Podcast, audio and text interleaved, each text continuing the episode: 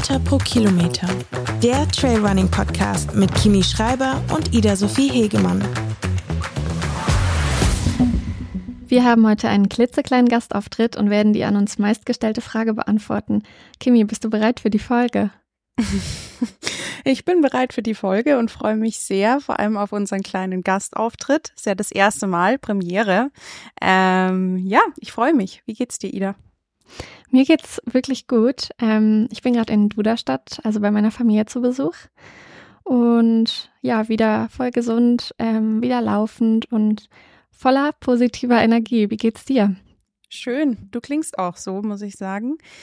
Ähm, mir geht's auch gut. Äh, ich ja, ich bin noch in München, bin nach wie vor sehr happy hier zu sein ähm, und ja, freue mich jetzt auch auf äh, die Türkei nächste Woche, auf mein äh, voraussichtlich letztes Rennen der Saison. Training läuft gut. Ähm, ja, ich bin sehr, sehr bei mir im Moment. Sehr schön. Ja, mir geht's auch sehr gut. Oh, das klingt richtig gut. Ähm, auf dein Rennen müssen wir sowieso nochmal eingehen. Wenn nicht heute, dann spätestens nächste Woche. Da bin ich nochmal gespannt zu hören. Und würde dich sonst fragen, was dein Training der Woche war, wenn du schon sagst, das Training lief gut. Das Training der Woche. Das passt jetzt aber tatsächlich nicht so gut dazu, weil das war tatsächlich, also mein Training der Woche war eine Intervalleinheit am Samstag und ich habe, muss ich sagen, am letzten Wochenende hatte ich so ein richtiges, ich hatte echt Probleme damit in die Gänge zu kommen, weil ich irgendwie keine Ahnung, ich war im Wochenende-Modus und mir hat so ein bisschen das Gefühl gefehlt, dass ich mal auch einfach Wochenende machen darf. Weißt du, ich meine so, ja. weiß ich nicht, einfach mal frei haben, einfach mal keine Ahnung, aufstehen ohne dieses, ich muss dann und dann trainieren. Irgendwie war ich so in so einem, in diesem Ding drin, ich habe irgendwie keinen Bock. Und dann bin ich am Samstag irgendwann mal in die Pushen gekommen und dann war das eine richtig unerwartet gute Einheit. Und ich habe mich, keine Ahnung, ich habe alle Zeiten geschafft, ich habe mich gut gefühlt und die Zeit ging schnell vorbei, was ja immer ein sehr gutes Zeichen ist. Und bin dann echt voll zufrieden nach Hause gekommen. Äh, zur Belohnung gab's noch ein paar Brezen vom Bäcker und ja, das war irgendwie mein, äh, mein Training der Woche, weil ich äh, gegen den inneren Schweinehund äh, erfolgreich angetreten bin und dann irgendwie so positiv aus dieser Einheit raus bin. Und deswegen war das echt cool. Ja. Das klingt voll gut und ich finde schon meistens dann, wenn man sich am härtesten überwinden kann oder das Gefühl hat, heute, heute habe ich nicht so Lust oder heute wird's nicht so gut, dann, wenn man sich dann zum Training durchringen kann, wird's am besten, oder? Ja, oft. Also nicht immer. Manchmal irgendwie bleibt es, äh, ja, bleibt das Gefühl dann durchgehend. Das zum Beispiel war am Sonntag so, weil wie gesagt, das ganze Wochenende war irgendwie so ein bisschen mühsam Trainings, trainingstechnisch und am ja, Sonntag war es wirklich so. Vielleicht warst du Sonntag auch einfach dann müde von der super guten Einheit am Samstag. Also das vielleicht. hat schon auch seine Daseinsberechtigung. Ja, aber so, ja, war es ganz interessant, den Vergleich zu sehen. Ähm, aber ja, was war denn dein Training der Woche? Erzähl.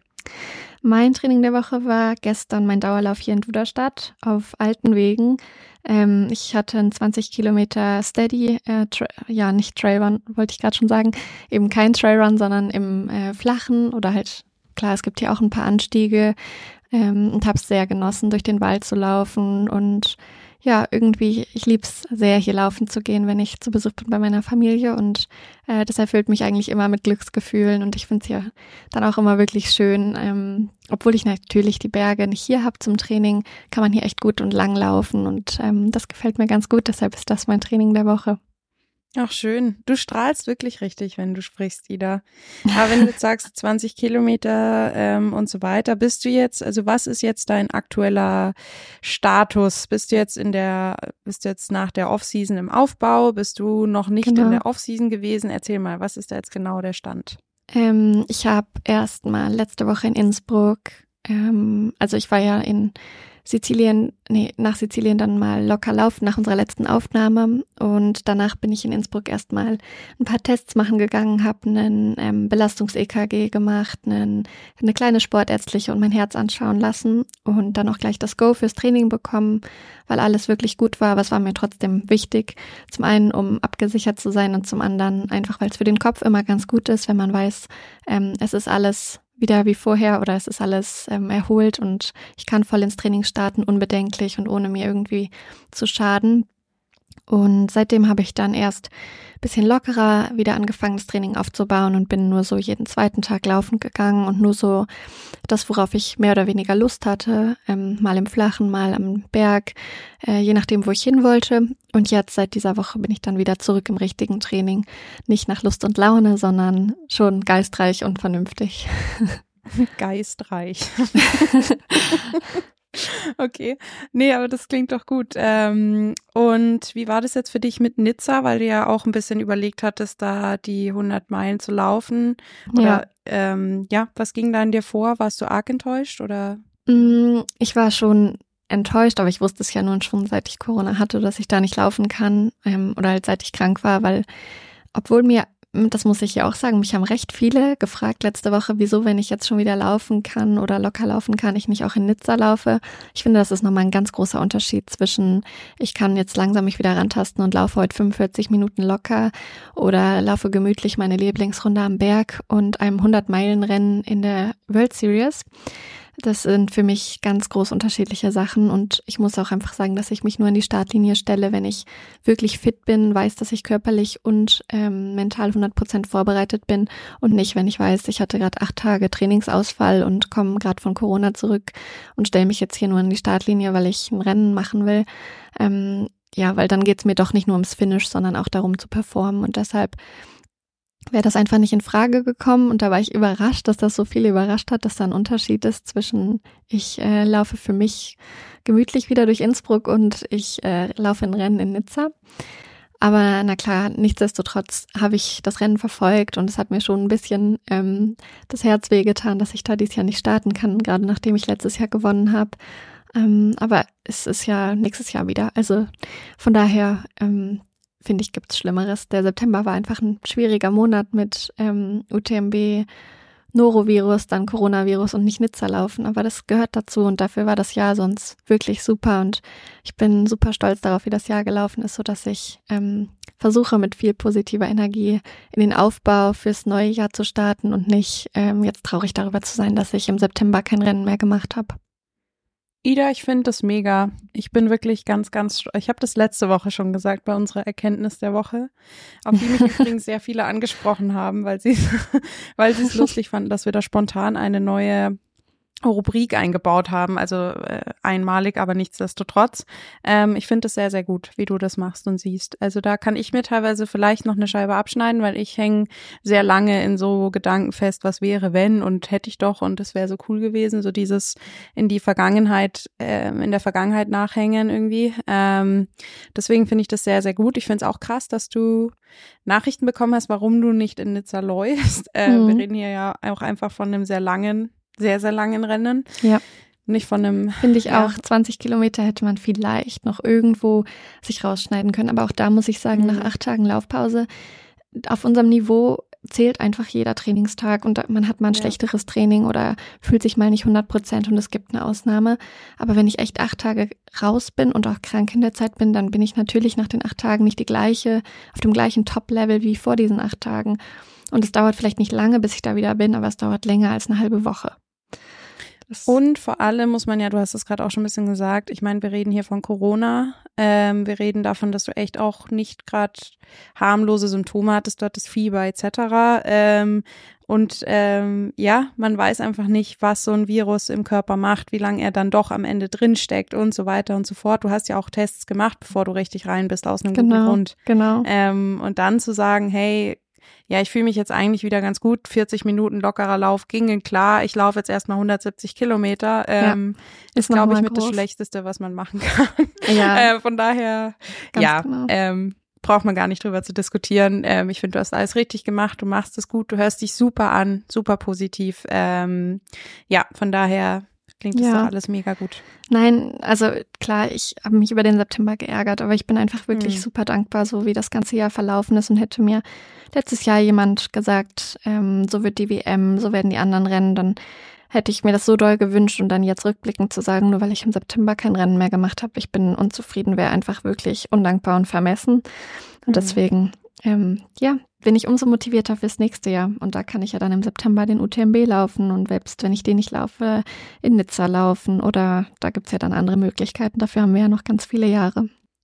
Wenn du jetzt schon, ähm, das kam jetzt gerade bei mir so als Frage auf, hast du schon, also wenn man dich jetzt fragt, was war dein liebstes Rennen der Saison, dieser Saison oder was dir am meisten bedeutet hat, ähm, ich glaube, ich kenne die Antwort, aber nichtsdestotrotz, was würdest du sagen? Was wäre dein liebstes Rennen dieses Jahres?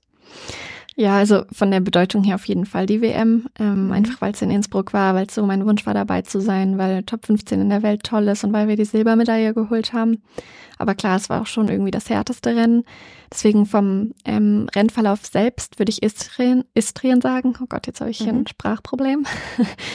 ähm, wo ich mich ja dann letztendlich auch für die WM qualifiziert habe, weil in Istrien war ich einfach 100 Prozent ähm, bei mir selbst und nur auf meine eigene Leistung konzentriert und habe echt ein, in meinen Augen gutes Rennen gemacht. Ich glaube, es war eines meiner besten überhaupt und Deswegen bin ich vom Rennen selbst ähm, auf das Rennen am stolzesten, aber natürlich vom emotionalen her und dem Ergebnis her ist die WM für mich das tollste Rennen gewesen.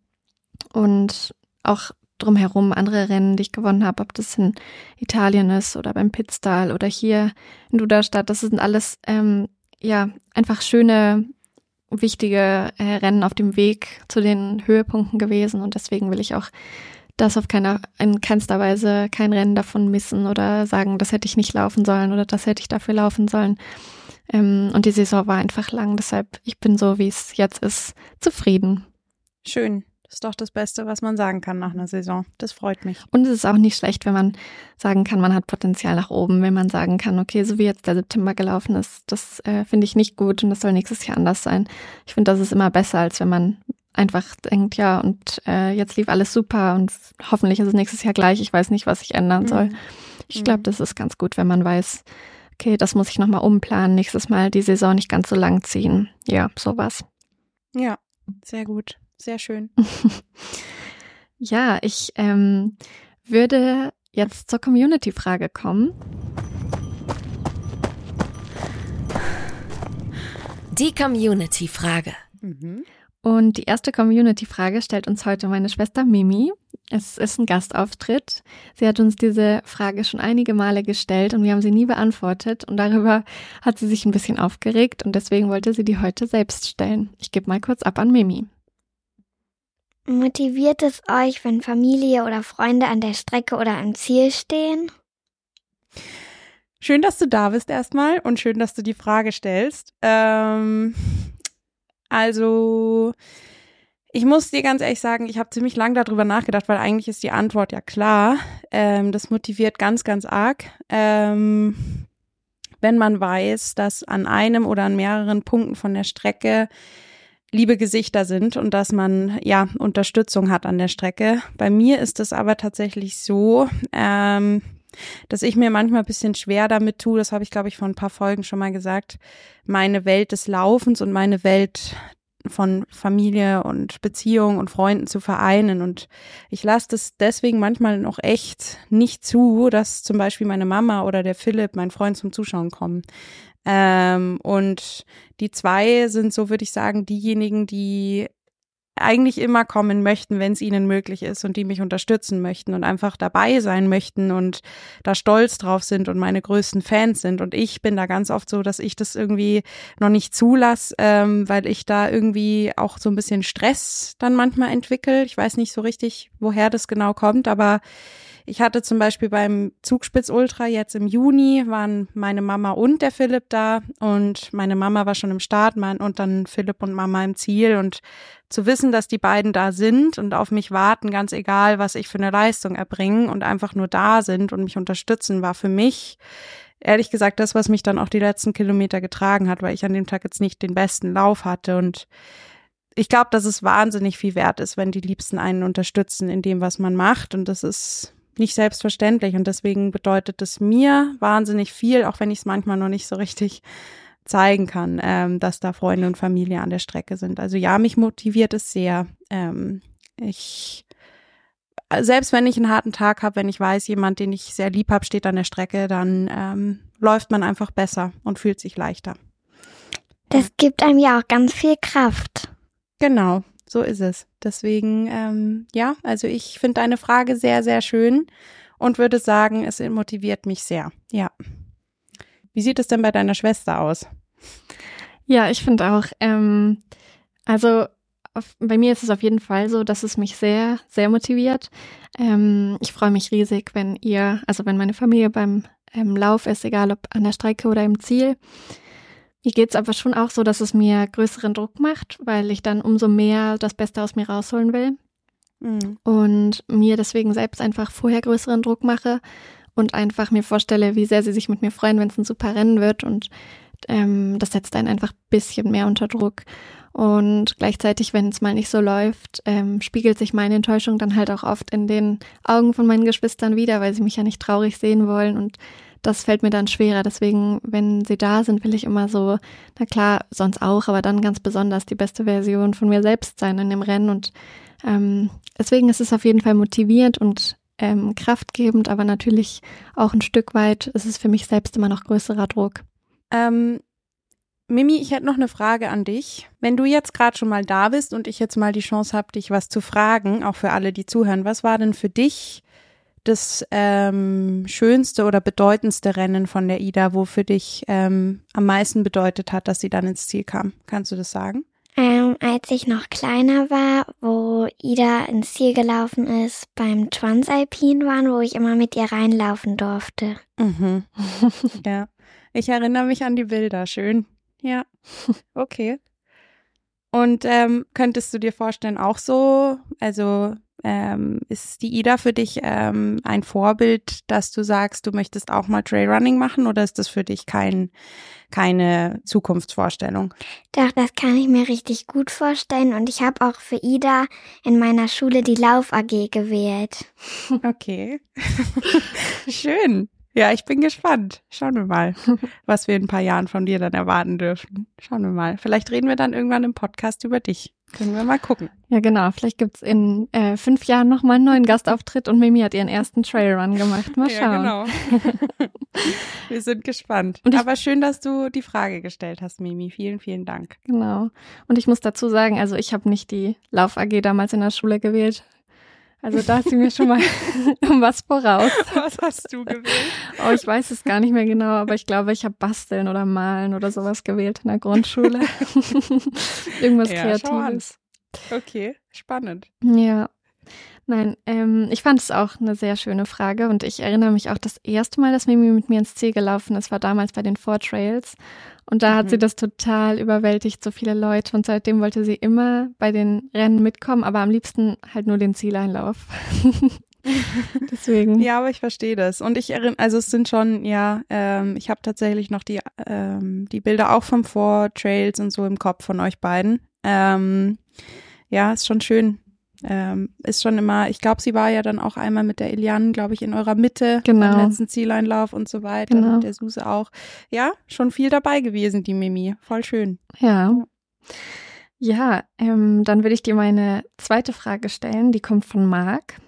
Und der fragt, ob wir auch Podcasts hören und wenn ja, welche? Ähm, großartige Frage und auf jeden Fall ein, äh, ein Ja. Ich höre viele und Podcasts. Ich höre gerne Podcasts. Ich höre allerdings keinen einzigen Sportpodcast, muss ich äh, zugeben. Ähm, ich höre, also mein absoluter Favorit ist Gemischtes Hack. Ganz großer Fan. Ähm, alles gesagt von der Zeit. Zeitverbrechen. Ich muss sagen, generell die Podcasts von der Zeit finde ich super gut. Mhm. Ähm, 1,5 Grad von Luisa Neubauer mag ich auch sehr gerne und manchmal Hotel Matze wenn es ein spannender Gast ist. Ähm, das würde ich sagen, sind so meine, ja, meine Lieblingspodcasts aktuell. Ja. Genau. Ja, ich muss auch sagen, ähm, ich höre auch gern Podcasts, die nichts mit Sport zu tun haben. Also da höre ich auf jeden Fall seit Jahren regelmäßig Jack und Sam zum Scheitern verurteilt und auch, ich höre auch gern Zeitverbrechen und die Drinnies. Ähm, und ich höre aber auch zwei Sportpodcasts. Also ich höre reine Laufpodcasts, aber nicht Trail-Podcasts. Das ist einmal der von der Runners World und einmal Auslaufen. Das habe ich, glaube ich, eh schon mal erzählt. Mhm. Ähm, die sind beide halt sehr auf neue Produkte, Events, ähm, aktuelles Geschehen, Zeiten, Normen und so weiter ausgerichtet. Und das fasziniert mich schon immer noch sehr. Und so dieses Leichtathletikherz schlägt halt in mir auch immer noch. Deswegen, die höre ich auch immer sofort, wenn sie rauskommen und auch gern beim Laufen an. Ähm, die kann ich auch wirklich empfehlen. Aber das sind so die einzigen, die ich übers Laufen höre. Und sonst genieße ich es auch sehr, Podcasts zu hören, die nichts mit Sport zu tun haben. Da muss ich mich dir anschließen. Voll. Ähm, ja, also keine Ahnung, manchmal ähm, wenn es irgendeine spannende Thematik gibt, dann höre ich schon rein, aber das hat meistens wirklich so, weiß ich nicht, wenn es halt irgendwie um den mentalen Aspekt vom Laufen oder sowas geht, ähm, dann höre ich manchmal schon so einen Podcast an, aber ich ja. muss sagen, im Großen und Ganzen brauche ich dann sowas wie gemischtes Hack oder keine Ahnung oder ja, alles gesagt, wo halt wirklich super spannende Leute sind, die aber null mit Sport zu tun haben, wo es um Politik geht, keine Ahnung, oder um äh, Philosophie, vollkommen wurscht oder äh, was auch immer, ähm, einfach, dass man auch ein bisschen was mitnimmt, so. Also nicht, dass man bei Laufpodcasts nichts mitnimmt, aber ja, irgendwie ich weiß nicht, da bin ja, ich richtig raus. Nein, ich verstehe, was du meinst. Also so einzelne Folgen auch vom ähm, Trailrunning Podcast höre ich natürlich gern und es gibt immer mal wieder Themen, ähm, die mich dann interessieren und warum ich mir eine Folge anhöre. Aber so, dass ich sagen würde, regelmäßig hören und richtig darauf hinfiebern, dass da diese Woche die neue Folge rauskommt, tue ich auch ähm, eher bei den anderen Podcasts, die ich vorher genannt habe und ähm, genieße es auch oft, wenn ich laufen gehe und keinen Laufpodcast höre, sondern halt so einen allgemeinen Podcast, wo jemand über Gott und die Welt redet und oder zwei Leute sich einfach unterhalten. Ähm, ich finde, die Mischung macht so ein bisschen. Also mal brauche ich das eine, mal das andere. Hm, das ist doch gut. Ja. Ja, als letztes würde ich dir noch unsere meistgestellte Frage stellen, also die wir am meisten bekommen. Und die bezieht sich auf den ersten Trailrun. Ähm, wie bereite ich mich vor? Wie wähle ich den richtigen? Was ist wichtig, um das Ganze richtig anzugehen? Was muss ich beachten? Ja, ich habe das jetzt ein bisschen zusammengefasst, weil wir die sowohl per Mail als auch bei Instagram immer wieder kriegen und wird an dich abgeben. Also, ich muss ganz ehrlich sagen, ich tue mir ein bisschen schwer mit der Antwort. Ich weiß nicht, ob das jetzt ein bisschen was von Rumgeeier hat, was ich hier jetzt ja antworte, aber ich finde halt, dass das wahnsinnig individuell ist, das zu beantworten. Ich finde, es kommt einfach auch drauf an, welchen Background man hat, wie viel man schon gelaufen ist, wo man herkommt und so. Ähm, ich würde sagen, wenn man schon Erfahrung im Laufen hat und fit ist, dann kann man sich auch auf eine längere Distanz wagen, darf aber natürlich die Höhenmeter nicht vergessen. Ich ähm, finde auch nicht, dass man schon super viel am Berg trainiert haben muss, bevor man sich überhaupt erst auf die Trails wagt. Also das war bei mir auch nicht so. Mhm. Ich habe bin eigentlich ziemlich, ja, also ich bin natürlich viel, also so im Wald und so gelaufen auf äh, Schotterwegen, aber ich bin nie, bevor ich meinen ersten Trailrun gelaufen bin, im Gebirge oder so großartig gelaufen und bin auch danach die meiste Zeit, in, also habe ich in der Stadt trainiert. Also das finde ich ist was, hm. das muss man nicht davor erstmal gemacht haben. Ähm, ich finde, für den Anfang, für den ersten Trail sollte man, oder ja, muss es jetzt nicht unbedingt das technisch anspruchsvollste sein und vielleicht auch nicht das mit den meisten Höhenmetern. Also ich finde, für den Anfang ist es immer wichtig, nicht zu viel zu wollen, sondern einfach erstmal herausfinden, ob es was für einen ist, ob man Spaß dran hat, wie man sich fühlt. Ja. Ähm, ja, und ähm, um das Ganze richtig anzugehen, also ja, Briefing anschauen, die Pflichtausrüstung ernst nehmen, und einen Schuh laufen, der, den man kennt, dessen Grip man vertraut und vielleicht auch im Vorab den einen oder anderen Rat beim ja suchen bei Leuten, die das vielleicht schon gemacht haben im, im engeren Umkreis oder so. Wie läuft man an? Ähm, ja, äh, keine Ahnung, wie paste man sich richtig? So so Sachen. Ähm, aber ja, wie gesagt, ich weiß nicht, ob das jetzt eine besonders hilfreiche Antwort ist. Ich habe irgendwie das Gefühl, das ist so alles so ein bisschen wischiwaschi. Ähm, was würdest du denn sagen? Ja, ich würde auch sagen, ähm, klar, vor dem ersten Trailrun, also so dem ersten Rennen, macht man ja meistens auch so seinen ersten Trailrun im Training und äh, würde mich da auch langsam rantasten, so ein bisschen Offroad laufen, reicht am Anfang, also einfach nicht immer auf der ähm, asphaltierten Straße laufen, sondern durch den Wald laufen, mal übers Feld laufen, so Sachen. Da bin ich ganz bei dir. Man muss vorher nicht am Berg oder im schlimmsten Gebirge trainieren.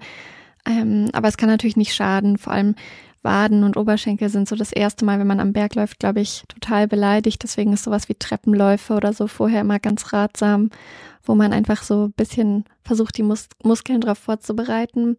Und sonst ähm, bin ich schon auch bei dir, dass man ähm, andere fragt oder ähm, ja einfach so das Gespräch sucht, aber auf der anderen Seite schon auch versucht, so sein eigenes Ding zu machen und auf sich zu vertrauen, weil gerade was Pflichtausrüstungen, was Ausrüstung sonst oder Schuhe angeht, ist es gar nicht unbedingt das Wichtigste, das Leichteste oder Schnellste zu haben, sondern vielleicht das, was einem selbst am besten passt, wo man den besten Grip hat oder am besten an die Flaschen rankommt. Also da ist es echt wichtig, dass man sich selbst super wohlfühlt und das vorher auch im Training probiert, also auch mit Pflichtausrüstung und Rucksack laufen gehen, mit den Schuhen laufen gehen, einmal versuchen, mit der Uhr in dem Tempo, in dem man im Wettkampf laufen will, zu laufen. Ähm, so Sachen, finde ich, sind vorher wichtig. Und man darf nicht vergessen, dass wenn man zum Beispiel vom Flacheren eher kommt, da läuft man vielleicht in 40 Minuten eben mal 10 Kilometer oder in einer Stunde 20, 20 Kilometer. Aber wenn man dann am Trail läuft oder im Trailrennen ist, dann sind es halt mal nur sieben oder zwölf Kilometer oder noch weniger. Und das darf man schon nicht vergessen und nicht zu schnell zu viel wollen. Also ich bin da immer ein Fan von, gerade wenn mich jemand am Anfang fragt, hast du Tipps, dass man eher nach Minuten läuft am Trail als gleich nach Kilometern zu laufen, weil nur weil man schnell 20 Kilometer auf der Straße laufen kann, können einen so 20 Kilometer am Trail für Wochen ausnocken, also wenn man es nicht gewohnt ist. Deswegen, ähm, da muss man sich einfach die Zeit nehmen, selbst auf den Körper hören, sich langsam rantasten. Das wären so meine Empfehlungen. Und ich würde auch sagen, wie du es eben gemeint hast, beim, also beim Rennen, dass man sich nicht gleich einen super technischen oder einen mit ganz vielen Höhenmetern raussucht, sondern sich langsam rantastet. Erstmal, weiß ich nicht, eine 10, 15, 20, 25 Kilometer Distanz bei einem flacheren Trail läuft, der vielleicht 500 bis 1500 Höhenmeter hat und dann, wenn man merkt, das bekommt mir gut, kann man sich ja total schnell steigern und schnell 40 Kilometer irgendwo laufen. Aber ich würde es auch erstmal langsam angehen und schauen, wie einem das bekommt. Ja, ähm, ich habe gerade überlegt, was mein ja so erstes Rennen war und ich bin da auch so ein bisschen, keine Ahnung, es waren 21 Kilometer mit 1100 Höhenmetern oder so. Ja. Und ähm, ja, irgendwie, ich bin da auch, ich habe davor nur in der fränkischen Schweiz halt trainiert. Ich habe damals noch in äh, Bamberg gewohnt. Aber man kann da halt wirklich so gut trainieren. Also es ist nicht so, dass ja. man echt nur in Voll. den Bergen trainieren kann. Voll wie gesagt, also ich war davor nicht einmal irgendwie, also natürlich war ich schon ein paar Mal am Berg, aber nicht äh, am Berg laufen, sondern immer nur wandern eigentlich bis dahin. Und dann, keine Ahnung, findet man da rein, man ja, also ich habe da wirklich, ich meine, ja, ich habe mich extrem von den schnellen Mädels ziehen lassen. Das war ein absoluter Fehler, aber auch ein Learning. Ähm, deswegen auch noch so ein Tipp halt so dieses, ja. das eigene Ding machen. Keine Ahnung, da einfach ja, wenn man das Gefühl hat, boah, ich kann jetzt nicht hochlaufen, ich meine, gerade beim, beim, beim ersten Trailrun oder generell ist das auch völlig in Ordnung, dann schnell zu hiken oder generell zu hiken. Einfach so ein bisschen in sich reinhören, mit dem Gelände spielen, einfach so gucken, hey, taugt's mir? Genau. Ähm, was genau gefällt mir und was genau habe ich, äh, ja, was wünsche ich mir vom Trailrunning so ein bisschen? Ich meine, es gibt so viele Rennen, es gibt so viele verschiedene Rennen. Ähm, ja, einfach ausprobieren und nicht zu viel ähm, von, ja, nicht zu viel Druck, nicht zu viel, ähm, mit nicht zu viel Erwartung reingehen und dann einfach Spaß gut. haben, genau.